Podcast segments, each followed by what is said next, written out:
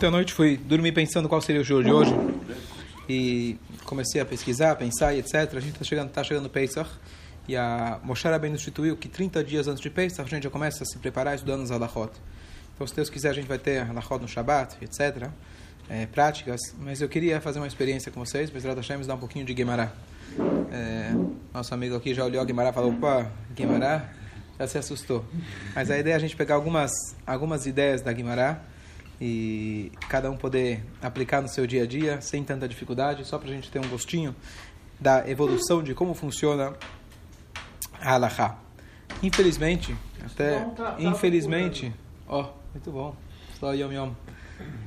O infelizmente, muita gente é, ignorante vem com um comentário dizendo, olha, se os sábios falaram, eu também posso falar. É, tinha grandes sábios, Beit Shammai, Beit Hillel, e hoje existe eu. Hoje existe eu, tá certo?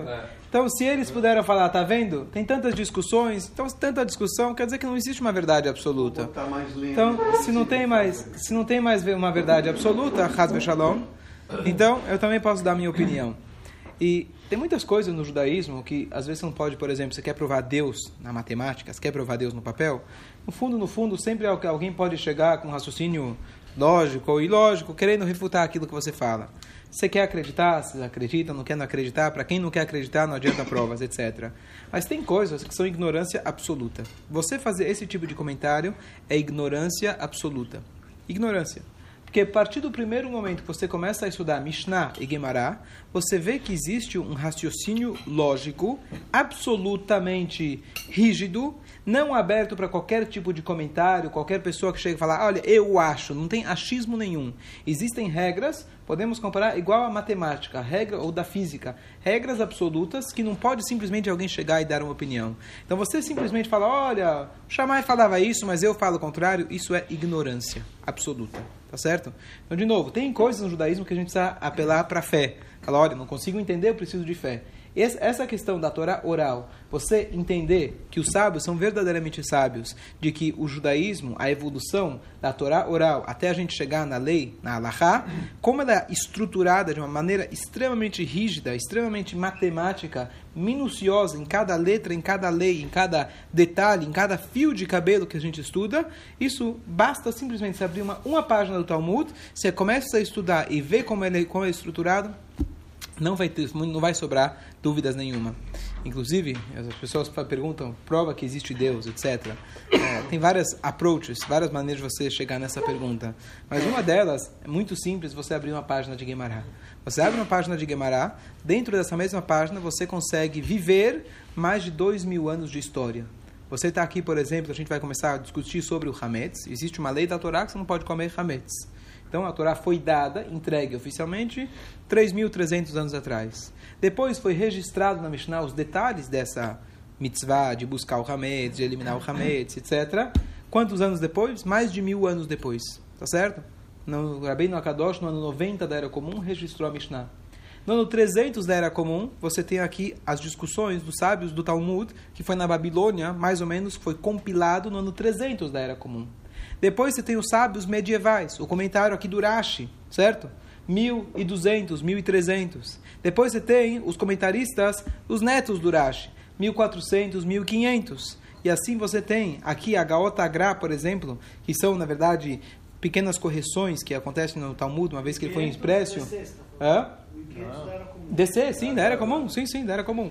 Depois aqui, por exemplo, você tem o Agaota Gra, o, o Gra, que foi Gaon de Vilna, ele fez várias correções na, no Talmud, porque conforme as impress, várias impressões, etc., você tinha erros de, sabe, letras, etc., e foi corrigindo várias coisas na Guimarães, que foi aceito pra, pela grande maioria das pessoas. O Gaon de estamos falando de 300 anos atrás. E tem você que está hoje em dia tentando analisar e juntar tudo isso. Numa página de Guimarães, olha quantos de, anos de história você tem, e eles conversam um com o outro como se fosse que está todo mundo sentado na mesa juntos.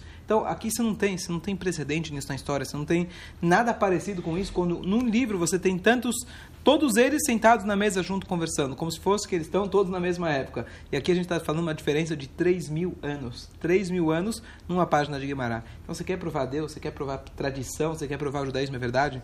Não, precisa de prova, só você estudar você vai ver. Não, não tem discussão, não tem como você duvidar, não tem como você ver. Moshe não está aqui, o Shammai está aqui, o Urashi está aqui, o Tosfot está aqui, o Gaon de Vilna está aqui, e você aqui depois de tantos anos convivendo com o Urashi e com o Tosfot como se fosse que você está tendo uma conversa com eles. Essa é a pequena introdução.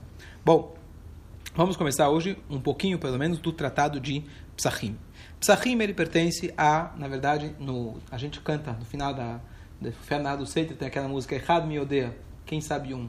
Quando chega no seis, o que, que é o seis? Shisha, Sidrei Mishnah. Sidrei, Darim, Seder, o que, que é Seder? Ordem. Né? Tem seis ordens da Mishnah. Então, quando o Rabbeinu Rabiuda Nassi ele foi compilar a Mishnah, que era passado de geração em geração desde Moshe Rabbeinu, ele decidiu fazer de forma concisa e organizada. Então, ele organizou em seis coleções diferentes, seis assuntos, que cada um deles se dividem em subassuntos. Total, mais ou menos, são 60 tratados. Mas esses 60 estão divididos em seis coleções.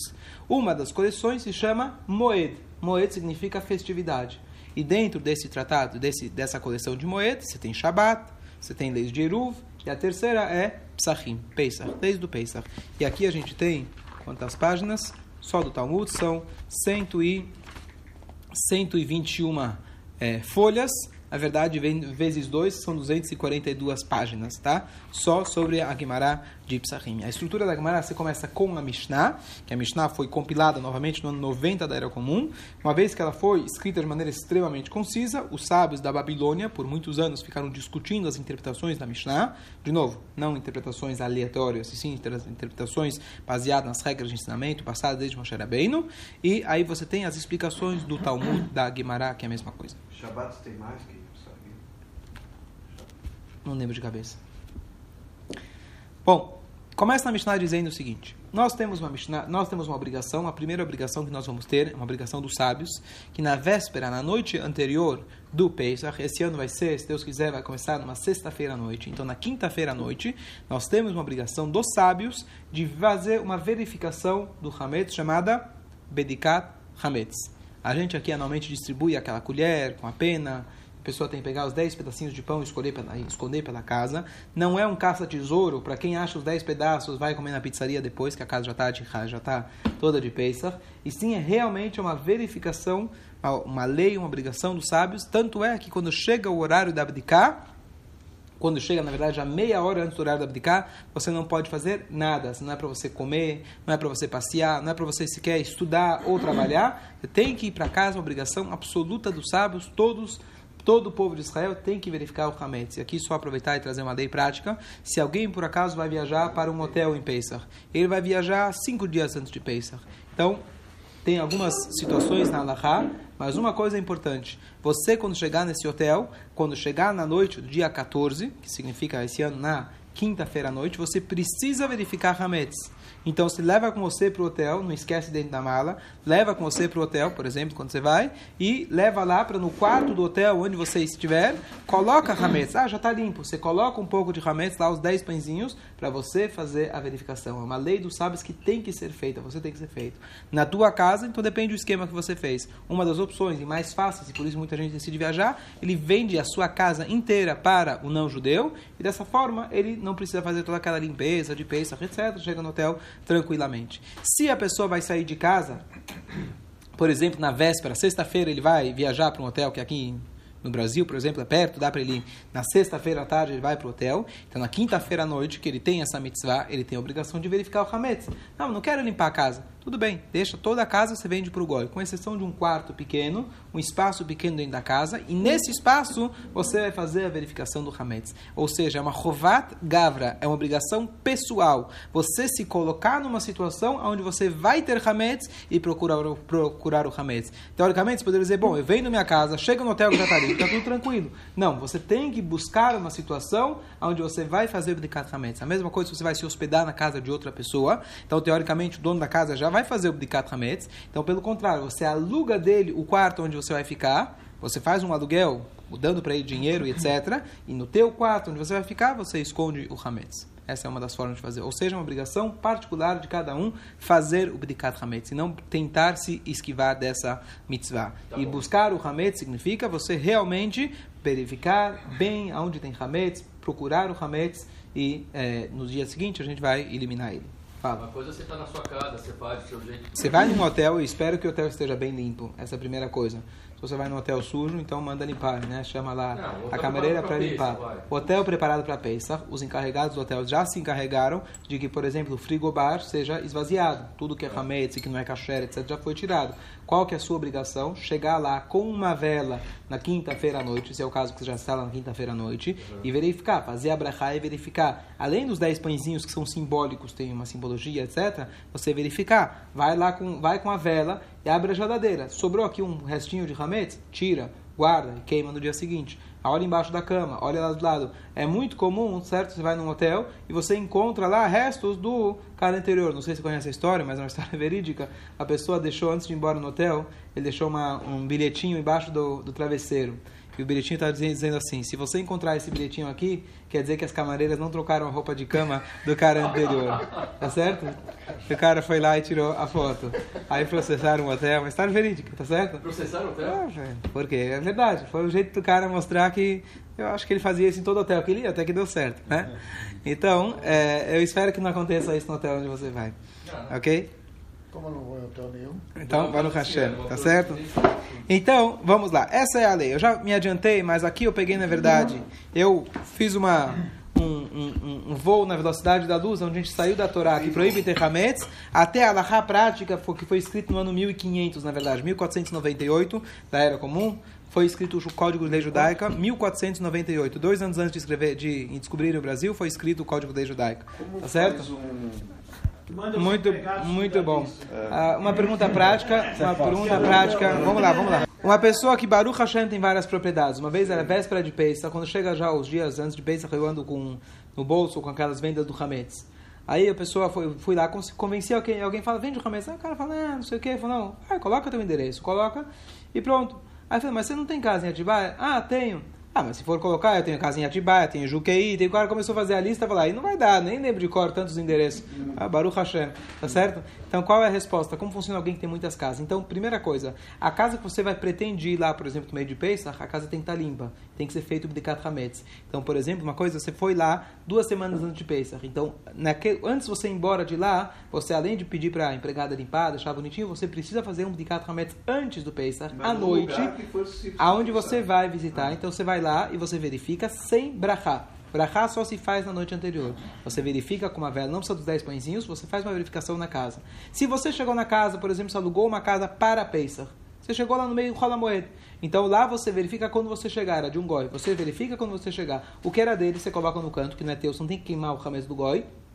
Tá certo? E a casa tem que estar tá bem limpa. Então você faz o Bdikat Hametz durante, durante o Pesach, para não ter o risco de você chegar a comer, mesmo que é do Goi, mas pode ser lá, tem uma cerveja lá dele, pode ir kasher. Então você verifica quando você chegou. A pessoa que tem, Baruch Hashem, tantas propriedades, então mais fácil ele vender essas propriedades para o Goi durante o Pesach. Então ele coloca todos os endereços dela. Em último caso, se a pessoa não colocou os endereços, que é o ideal, se você colocou o seu nome e entregou para o rabino sem os endereços, na verdade está vendendo as suas propriedades, mesmo sem o endereço endereço, em último caso, valeu também. Certo? Essa é a dica prática. Que tomara todo mundo tem esse tipo de problema com tantas propriedades, Baruch Hashem.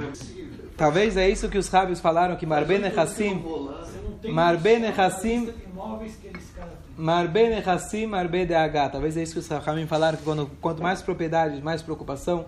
Além de lembrar do piscineiro, né? piscineiro, do faxineiro, do do, do condomínio que você esqueceu de pagar, e do IPTU que você esqueceu de pagar, e da casa que não está alugado, e do cano que furou, mas tem, tem também uma das da agora, uma das preocupações, lembrar que você tem que vender aquela casa. Você nem lembra mais que você tem aquela casa, esqueceu daquela renda que é só mais 10 mil reais por mês, não te faz tanta diferença, mas lembrar de também vender o ramento daquela casa. Vamos lá. Or larba assar, diz pra gente a Mishnah. Or, o que, que é or em hebraico? Luz. Então vamos ver a Mishnah, que só sobre essa primeira palavra você tem duas páginas inteiras do Talmud discutindo. Or larbaasar, na luz do dia 14. Vamos entender o que significa isso, mas já adiantando para a conclusão da Gemara, significa nesse ano, por exemplo, na na quinta-feira à noite. Arba Assar, o dia 14, é a véspera do Pesach. O Pesach começa no dia 15, o povo saiu de lá no dia 15. O dia anterior é o dia 14, o dia judaico começa à noite. Então, a noite antes do Pesach, a noite anterior ao Seder de Pesach, normalmente, é o dia que você bodkimet hametz, você verifica o hametz, faz uma verificação, leor aner, a luz da vela. A luz da vela. Então, de novo, já adiantando para a prática. Deve-se pegar uma vela, como a Gemara vai discutir depois, é uma vela e não uma tocha, uma vela de chama única. E mesmo hoje você vai falar, bom, o que, que eu faço? Tem luz elétrica, uns apagam a luz, outros deixam a luz acesa. Mas, contudo, a gente usa chama de uma vela, mesmo hoje em dia. Os lugares onde você tem medo, que talvez vai queimar casa shalom, queimar casa, etc., ou dentro do carro, aí você usa uma lanterna. Mas todo lugar que dá para você usar uma vela, ainda até hoje a gente usa uma vela. Leor aner. gasolina, melhor uma lanterna. No posto de gasolina, melhor uma lanterna. Boa. Kol makom she'en machnisim bo hametz. Quiser chegar mais perto? Não precisa ficar tão longe. É, o ar é um pouco. Quiser pode desligar, não tem problema. Kol makom she'en machnisim bo hametz. Todo lugar que você não traz lá hametz, en tzarich bdikah. Tá certo? Então não precisa de bdikah. A verificação do hametz é no lugar onde você traz hametz. Depois a gente vai ver os detalhes. O que quer dizer trazer hametz? Mesmo que seja esporádico, um quarto onde você traz hametz que seja esporádico, você precisa fazer a verificação. Tem gente que tem quartos de armazém. E esse armazém, por exemplo, é só de roupas, não tem mais nada. Ele tem uma loja dentro de casa, não entra lá mais nada. Nem um café, nem nada. Café não é hametz. Então lá não precisa fazer, tá certo? Um lugar onde não entra hametz, não precisa fazer a verificação. E como ele tem 100% de certeza? Ok, Calma a- não é, calma, não é o estilo de Alahá, não, agora não é Alahá, se Deus quiser no Shabat a gente vai entrar em mais detalhes. Mas a história de abrir os livros para limpar os, os, eh, o farelo de Hametz que tinha nos livros e assim por diante. Vamos falar sobre isso depois, ok? Então, essa é a regra dos sábios. Não, não terminei a Mishnah, mas vamos tentar discu- discutir um pouquinho, tentar entender qual que é a ideia dessa verificação do Hametz. Então, a questão é a seguinte, a Gemara vai discutir depois, mas eu vou adiantar. O que acontece? Nós temos oito mitzvot, se eu não me engano, de Pesach na Torá. Lembrar da saída do Egito etc. Mas uma das mitzvot principais, que a Torá menciona inúmeras vezes, Zecher Etziat Mitzrayim, assim, lembrar da saída do Egito, contar a saída do Egito, mas a Torá conta pra gente inúmeras vezes proibição de ter o Hametz. É proibido você ter Hametz, é proibido você consumir o Hametz e é proibido você aproveitar do Hametz. Então aqui a gente tem uma regra diferente de algo não kasher. A comida não kasher, você, por exemplo, pode ter proveito dela. Se alguém por acaso ganhou algo não kasher, uma comida não kasher, eventualmente, não de maneira fixa, você ganhou uma bolacha não kasher, você pode dar para a empregada. Ah, mas eu deixei ela feliz, ela é minha empregada, como se fosse que eu estou aproveitando disso. Não tem problema. Agora, Hametz em Pesach, não adianta eu dar para a empregada, porque eh, durante o Pesach, durante o Pesach, porque eu estou tendo proveito. Eu estou dando para alguém, eu estou dando um presente. Isso é um proveito que eu estou tendo. Tá certo? Eu não posso usar o Hametz para nada. Certo? O Hametz eu não posso aproveitar dele de forma nenhuma. Então, não só que eu não posso comer, eu também não posso ter proveito. No Hametz em Pesach é muito parecido com carne com leite. Carne com leite tem essa mesma regra de não ter Hana'ah, não ter proveito também. Eu não posso ter, não pode ser meu sequer. Tá certo? Eu não posso é, é, é, é, obter Hametz, certo? Não pode ter nenhum Hametz, então eu preciso me livrar dele completamente. Então, qual que é a regra na verdade? A Torá chama isso de Bal Yerae, o Bal Yematze. É proibido você ver o Hametz, quer dizer ver o Hametz, o teu Hametz, e é proibido você ter esse Hametz. Então, o que acontece? Na verdade, a gente tem algumas formas de fazer isso. Uma das formas é eu fazer o que se chama bitul. Bitul significa anular. Anular o Hametz. Se eu chego para esse pão que está na minha frente, eu falo, esse pão para mim não vale mais nada. Conforme as leis da Torá, esse pão não vale mais nada. Não, não é mais meu. Está na minha casa, mas a partir do momento que eu falo que ele é Hefker, ele não pertence a mim, funciona. Isso funciona. Qualquer pessoa, teoricamente, pode chegar aqui e pegar antes do Pesach, então eu anudei ele. Então, teoricamente, não só tão teoricamente, mas tem situações que a pessoa pode usar isso no último caso, que a pessoa aqui que ela fala, esse Hametz não é meu. Nós fazemos isso também em Pesach para garantir. O que acontece? Os sábios falaram, olha bem, vamos imaginar que eu tenho um pacote de bolacha, eu deixo ele em cima da mesa durante o Pesach inteiro, e eu falo, não é mais meu. Que risco que eu tenho? Vai ficar a semana inteira em cima da mesa. Qual o risco que eu tenho? Esquecer. Esquecer e comer. Tá certo? Eu vou lá e vou comer esse pedaço, essa, essa bolacha. estou com fome. Além do mais, uma coisa curiosa, de que se eu deixo lá dentro mais um pedaço de carne de porco, eu o ano inteiro eu nunca comi carne de porco. Eu sei, isso já está... Eu vou te dizer, quando eu passo na frente de um restaurante no kasher, para mim é como completamente inexistente. Completamente inexistente. Eu não, nunca entrei, não vou entrar, acabou, eu ignoro completo. Agora, uma, uma bolacha que é kasher o ano inteiro, eu sempre como, é muito mais fácil de eu, me esqueci que é Pesach, estava com vontade, eu comi, tá certo? Essa é uma, uma questão. Então, por isso, os sábios falaram, não adianta só você anular, por uma questão de, aqui se chama um gather, se chama uma cerca. uma cerca, uma proteção, um exemplo típico. É. Número dois, número dois, a questão de anular é muito mais uma questão de consciência, uma questão de uma decisão interna. Eu não quero mais isso. Os sábios têm medo que às vezes vai falar, bom, essa garrafa de whisky, vou deixar aqui em cima, tá? Não vou comer, tá? Não vou beber, não tem, esquece esse risco. Vamos esquecer, lembrar do outro risco. Eu anulo essa garrafa. Mas lá no fundo, no meu subconsciente, no meu consciente, mas fala, eu estou falando que eu estou anulando, mas, poxa, que pena, vai, essa garrafa tão cara de whisky, eu não estou anulando de verdade. Então os sábios falaram, olha, uma vez que esse bitul depende da sua consciência, a gente prefere, a gente manda, na verdade, que você elimine ele. Depois, na questão de você vender isso para o gol e fechar no armário, é outra, é outra forma que tem de você fazer isso. Mas eu não vou deixar você ter isso na tua frente, dependendo apenas da sua decisão consciente. Eu preciso fazer com que você elimine isso da sua frente. Número um, talvez você vai beber ou vai comer. Número dois, mesmo que não tenha essa suspeita, ainda tem uma segunda suspeita, talvez o teu bitul não vai ser com todo o coração, e por isso, então, os Rahamim mandaram você fazer essa verificação. Aqui a gente já tem um exemplo da evolução, entre aspas, não evolução, que isso já está na própria Torá, foi passado oralmente. Mas a Torá te proibiu o Hametz. Os sábios chegaram e falaram, tudo bem que pela Torá está proibido o Hametz, seria suficiente só eu anular. Os sábios falaram, não, eu quero que você também tire ele da sua frente, elimine ele por completo, para você não chegar a comer, ou para você não chegar a ter ele sem muita consciência, sem ter feito uma decisão adequada. Então aqui a gente tem um exemplo que a Mishnah, na verdade, vem elaborar nas leis da Torá, isso foi passado desde Moshe Rabbeinu novamente, de que nós temos a obrigação de fazer essa verificação do Hametz. E essa é uma lei dos sábios. Verificar o Hametz é uma lei dos sábios, é uma lei prática, uma coisa importante. É... Nós fazemos esse bitur, essa anulação, ele serve como um ótimo step, como um ótimo step, digo, como uma o, step do carro, como chama isso, como um backup, né? Como uma reserva. uma reserva. Então o que acontece? As pessoas às vezes falam: procurei hametz, procurei hametz, limpei toda a casa, mas e se? E se? E se sobrou um pouquinho? Certo? As pessoas podem até ficar histéricas com esse hametz, vira um pouco até de obsessão. Tá certo? Fora. Hã? Se encontrar, joga fora. Calma. Então o que acontece? Justamente para esse e se você tem anulação do Hametz. E se sobrou alguma coisa, fica tranquilo. Teu, teu Pesach está tá 100% válido. Você considera isso como pó da terra. E por isso, inclusive, a gente faz as duas coisas. Você verifica para não ter o risco de você chegar a comer ou etc. Mas também você anula. Caso você encontrar no meio de Pesach, aí tem as leis o que fazer. Se for Yom Tov, você cobre. Se for dia, semana, se for Rola Moed, você queima ele durante o Rola Moed.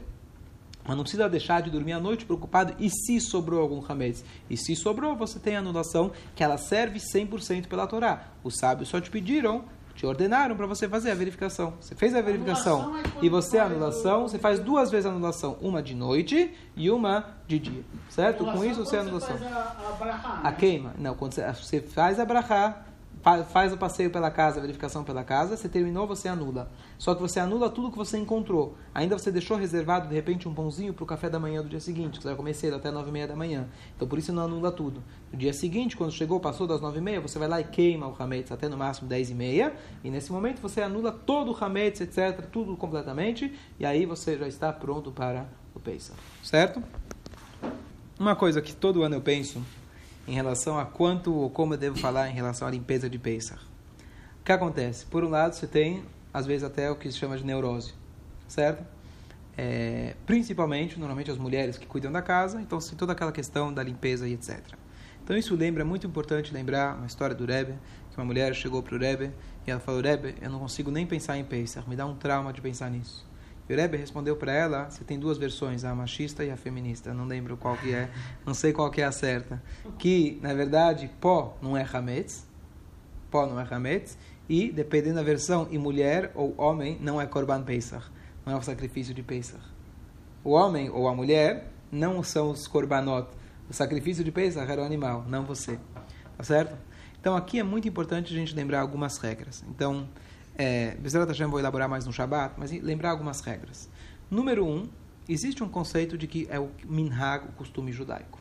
Existe um costume judaico que não pode ser desprezado, de limpar a casa, e está escrito inclusive de que o Arizal fala aquele que se cuida do mínimo do mínimo de hametz, ele tem o ele, é garantido para ele que não vai pecar durante o ano. Está escrito que isso que a gente consegue através de raspar as paredes, que as mulheres principalmente é, não é para jogar para elas, os maridos têm que ajudar e etc. Mas isso perdoa pecados mais do que Rosh Hashanah, de Yom Kippur, tem alusões em Yiddish, etc., de trocadilhos, mas são verdadeiros, de que através de você raspar as paredes e limpar e etc., você tem os mesmos números de anjos que você fala lá quando você tem aquele Eiratzon pequeno na, no, no toque do shofar, entre cada é, é, grupo de toque shofar, tem, você faz uma alusões para anjos, etc. Tudo isso você consegue através de limpar a casa para o Pesach.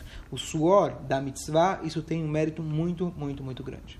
A grande questão, na verdade, não só em Pesach, mas Pesach isso vem muito claro, é em relação ao judaísmo em geral, que a pessoa tem que saber o equilíbrio e saber, na verdade, tem um rabino que possa lhe orientar, lhe orientar o que é lei, o que é costume, o que é rigor, certo? O que é da Torá, o que é dos sábios, o que é rigor, o que é um rigor do rigor e assim por diante.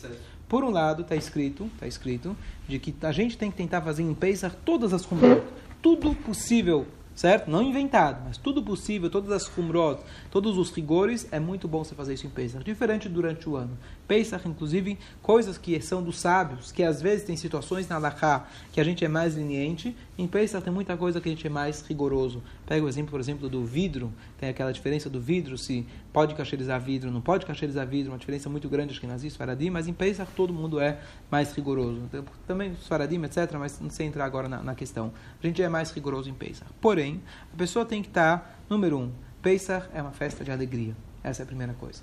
Alegria não significa que você não precisa limpar a casa, mas alegria significa que a pessoa não tem que olhar para Pesach com um trauma, com um medo. Se você está olhando com medo de Pesach, então vai conversar com o seu rabino, vai se orientar, tá certo? E a pior coisa que você pode fazer é limpar a casa, tirar o ramês de fora e não tirar o ramês de dentro de você. O ramês de dentro de você é o orgulho, é o ego, discussão de marido e mulher e etc.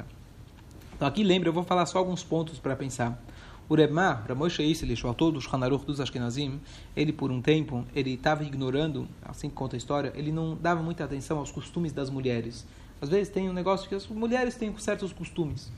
E ele ignorava isso. E tem a história famosa que diz que uma vez ele chegou numa cidade, eu não lembro qual era o detalhe, mas havia um costume das mulheres. E ele ignorou aquele costume. E por causa disso, ele acabou causando que uma mulher ela teve contato com seu marido tem, tem sem ter ido ao mikve. Por que isso? Naquelas cidades tinha algum costume, algum tipo de código, não lembro exatamente os detalhes, na qual as mulheres se comunicavam e etc., sabiam se estava pura ou impura. E ele ignorou esse costume. Então, a partir daí, ele se arrependeu profundamente, que ele entendeu que um costume das mulheres, não invenção, mas um costume autêntico das mulheres tem que ser muito respeitado. Muito respeitado. E por isso, então, você vê no Shulchan Aruch uma coisa muito curiosa, uma frase que ele faz, fala inúmeras vezes, Venagu anashim, e as mulheres costumam. Peraí, que mulheres costumam? Você é o rabino, você vai me orientar o que, que eu tenho que fazer. Pode ou não pode? Não vem com essa mulheres costumam. Que, costumam o quê? É para fazer ou não é para fazer?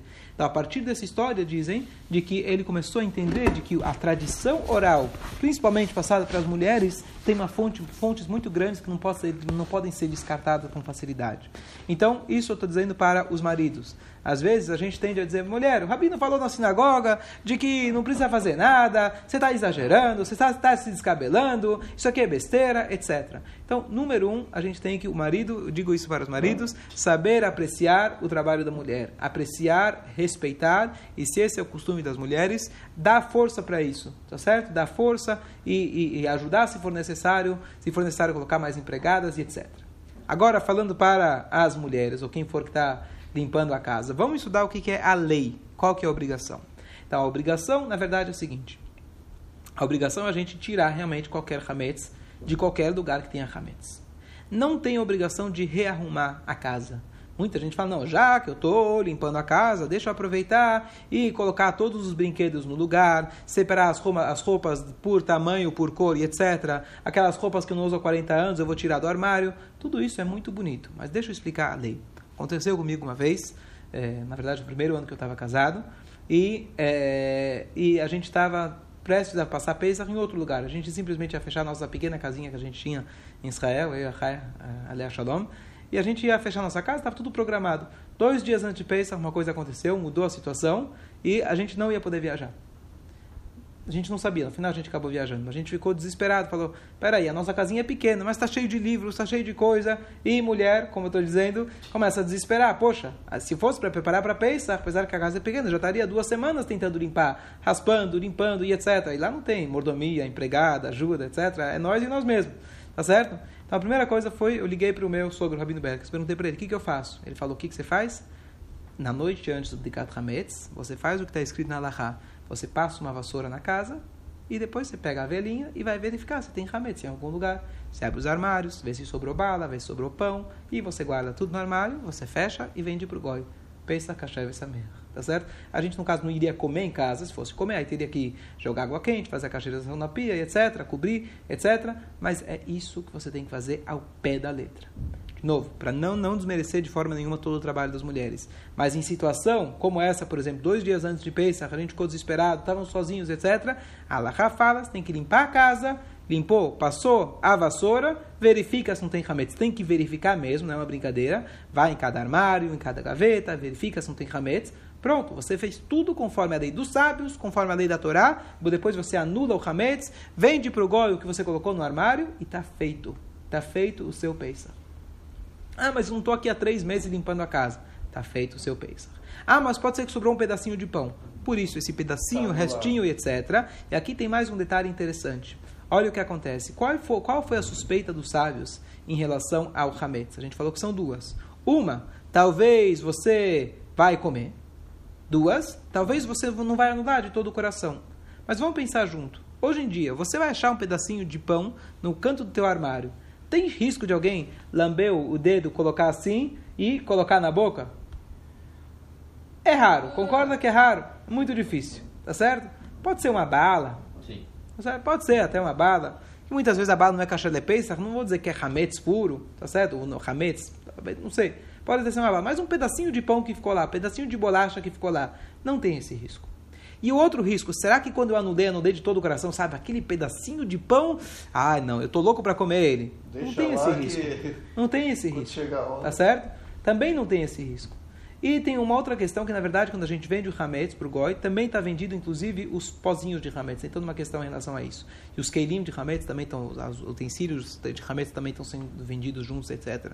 Então, o que acontece? Eu estou 100% coberto sem desmerecer a limpeza, como eu falei, é muito importante. Mas isso tudo é uma rumra. É uma rumra significa um rigor, que tem que ser muito, muito respeitado pelos maridos ou para quem for. Tem que respeitar se a pessoa, se a mulher faz como dessas duas histórias, do Remá, que ele desrespeitou o costume das mulheres, etc. E quanto, quanto isso perdoa as pessoas. Mas ao mesmo tempo, vamos entender o que é essencial. E por isso, de novo, eu volto a dizer, por isso é importante cada um se aconselhar com o rabino. Por exemplo, se toda essa questão está trazendo um desconforto muito grande para o casal, por exemplo, ou para a mulher, então é muito importante que o Rabino fale o seguinte: existe uma outra mitzvah chamada Shalom Bait, que eles estejam bem. Shalom Bait é uma lei da Torá. Vamos ser extremamente rigoroso com a lei da Torá, de ter Shalom Bait. Então é importante, não sozinhos, mas é importante você conversar com o Rabino, esclarecer e fazer os acordos, se for necessário a, a apelar e pedir para ajuda para alguém, não tenha vergonha, não tenha medo. Vai lá com o rabino e o rabino vai te orientar. Olha, eu vejo a tua situação é a ABC. Você tem ajuda, não tem ajuda. Você tem força, não tem força. Você está grávida, não está grávida. Faz diferença. Você precisa cuidar do teu bebê. Às vezes a mulher vai querer lá se matar e, e tentar ajudar e fazer e ficar histérica, tá certo? Por uma, uma coisa que pela Torá você não precisa fazer nem pelos sábios, é um costume. Bom, tem costumes agora mais importantes na tua situação, com os filhos que você tem, ou etc., sem ajuda, com ajuda, o tamanho da sua casa e assim por diante. Tem coisas que você, por exemplo, pode fechar alguns armários, mas solução, você não quer abrir aqueles armários, você fecha e vende para o goi. Ah, eu não quero abrir aqueles armários que estão lá em cima, etc. Maleiros, etc. Tem uma, uma, uma, solução simples. Fecha aquele armário, coloca uma coisa na frente, hametz, e pronto, está vendido para o goi o armário. Talvez não é o ideal, melhor você olhar a tua casa inteira, mas você pode fazer isso e não tem problema nenhum.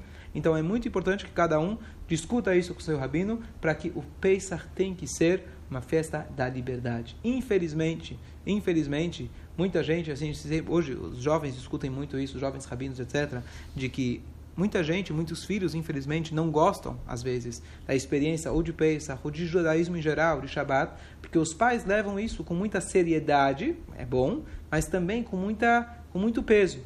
E a gente esquece que a mitzvah também é essa marta bechaguerra, se alegrar. Então, você quer, às vezes, comprometer a sua alegria, a sua vida, para fazer um detalhe de uma mitzvah que é fantástico.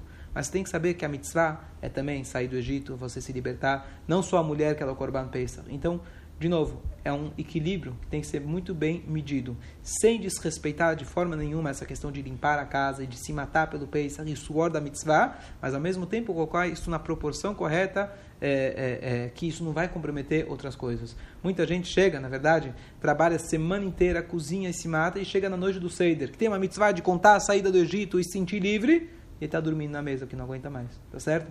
Então eu tenho um rabino, é, não sei como funciona com a esposa dele, mas ele conta sempre que na véspera de Pesach, uma vez ele estava sentado em casa, o dia mais louco né, do ano, ele estava sentado em casa, ele pegou o piano dele e começou a tocar. O vizinho dele colocou a cabeça na janela e falou: O que, que você está tocando? Ele falou: Qual o problema? Ele falou: Véspera de Pesach, você tem que estar tá estressado. É a mitzvah, está estressado. Tá certo? Eu preciso estar tá estressado.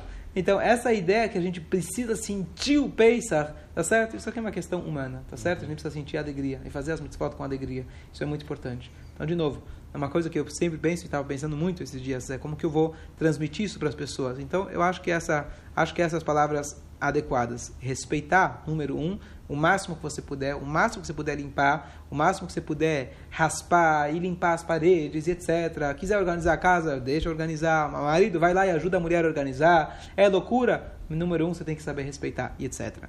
Ao mesmo tempo, cada um tem que, dentro das suas possibilidades, encontrar e ver o quanto está comprometendo numa mitzvah básica que é Shalom Bait, etc. Se é mitzvah da Torá, etc., é um rigor. Se é está querendo ser um rigor, e assim também essa mesma coisa em relação a diferenças de marido e mulher, por exemplo, ou de filhos, em relação a Humrot. Ah, mas eu não como isso, você come. Então, às vezes, lembra muito aquela história da Avdalá, que a pessoa foi lá, a gente, não, Avdalá não, desculpa, o Kiddush, a gente cobre a, a halá na hora do, a gente cobra a halá na hora do Kiddush. E uma vez o marido chegou em casa e a halá estava descoberta. Ele começou a berrar com a esposa, você não faz nada, você esquece as coisas mais básicas do Shabat, tá certo? Esse é só um exemplo, espero que nunca aconteceu. E, na verdade, por que, que a gente cobre a halá? Para não envergonhar halá, porque na verdade, quando você chega em casa, a prioridade seria halá. Mas a gente tem que fazer o kiddush, então eu cubro a halá para não envergonhar a halá que eu não estou comendo ela primeiro, fazendo a brachá nela primeiro. Então, a halá que é inanimada, você respeita, está preocupado com o pano.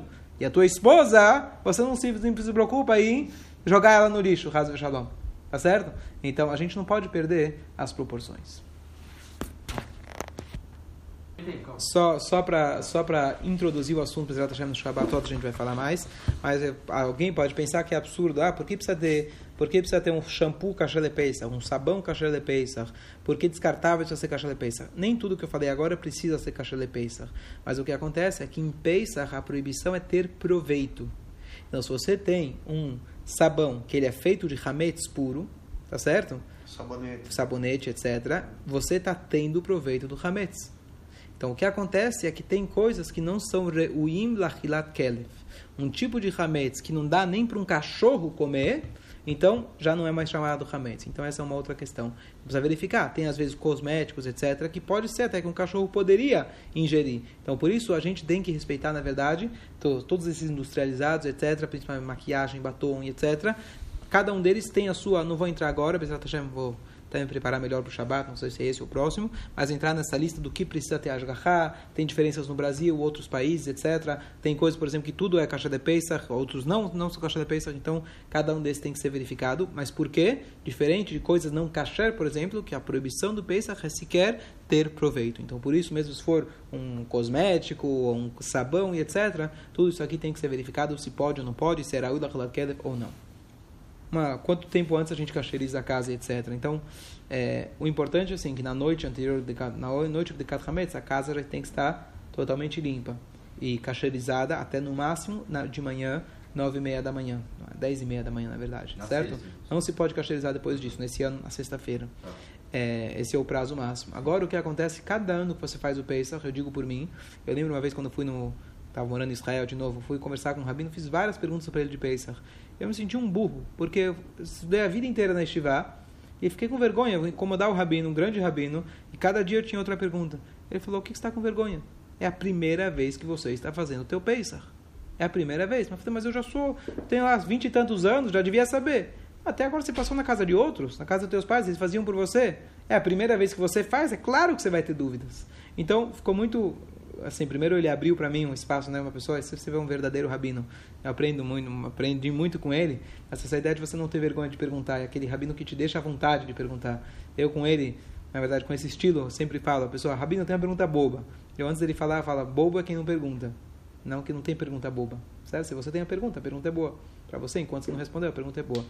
É, então, uma das coisas é que eu me lembro, anos atrás, coisas, algumas coisas eram tão difíceis para o Pesach, eu ficava estressado, ansioso, etc. E não tem outra dica a não ser você passar um Pesach, passar outro Pesach e se acostumando. E, por exemplo, tem gente que tem um fogão especial, só o fogão, o ideal seria um fogão só para Pesach. Então, tem gente que vai, vou ter que chamar com gás, etc. Tem gente que já tem o um porteiro, sabe tirar o caninho e colocar o cano do gás e passar para o outro. Então, você já lembra antes de Pesach. Tem gente que costuma trocar o sifão, limpar o sifão. Então, você já se programa para o dia antes de Pesach, o dia que você vai cacherizar, para alguém vir lá. De novo, isso não é obrigação, isso é um costume. É, se costuma, por exemplo, também o ideal é você trocar o, a vela do filtro. Então já se programa que a, que a empresa venha lá no dia da cacherização e naquele mesmo dia já troca para você. Tá certo? Então você, com o tempo, você vai adquirindo experiência e você vai ver. Antes, antigamente alguém me falava, eu cacherizo três dias antes de Pesach. Você tá louco? Como se três dias antes de Pesach? Mas com o tempo você vai ganhando experiências, já sabe, as esposas já sabem o que comprar, como comprar, como se programar e etc. Isso é uma questão de experiência. Então depende muito de cada um, quanto tempo vai limpar a casa, o tamanho da casa, quanto tempo precisa para cozinhar e etc. Então, uma das dicas que é muito boa, tá certo? Às vezes nos primeiros anos é bom você passar o Seder fora de casa, aprender a fazer o Seder. Por isso a gente tantos anos faz aqui na sinagoga. E quanto mais a sinagoga ficar com menos gente, a gente fica feliz no sentido que, de que a gente está feliz que aqueles que já aprenderam a fazer o Seder, Baruch Hashem agora já podem fazer em, em, casa e convidar outras pessoas nas suas casas. E a gente precisa buscar outras pessoas para ensinar elas também. Então é, a experiência ajuda bastante. Qual, qual é mais... Ok, não chegamos a ajudar muito a Guimarães, mas espero que as dicas foram não, boas.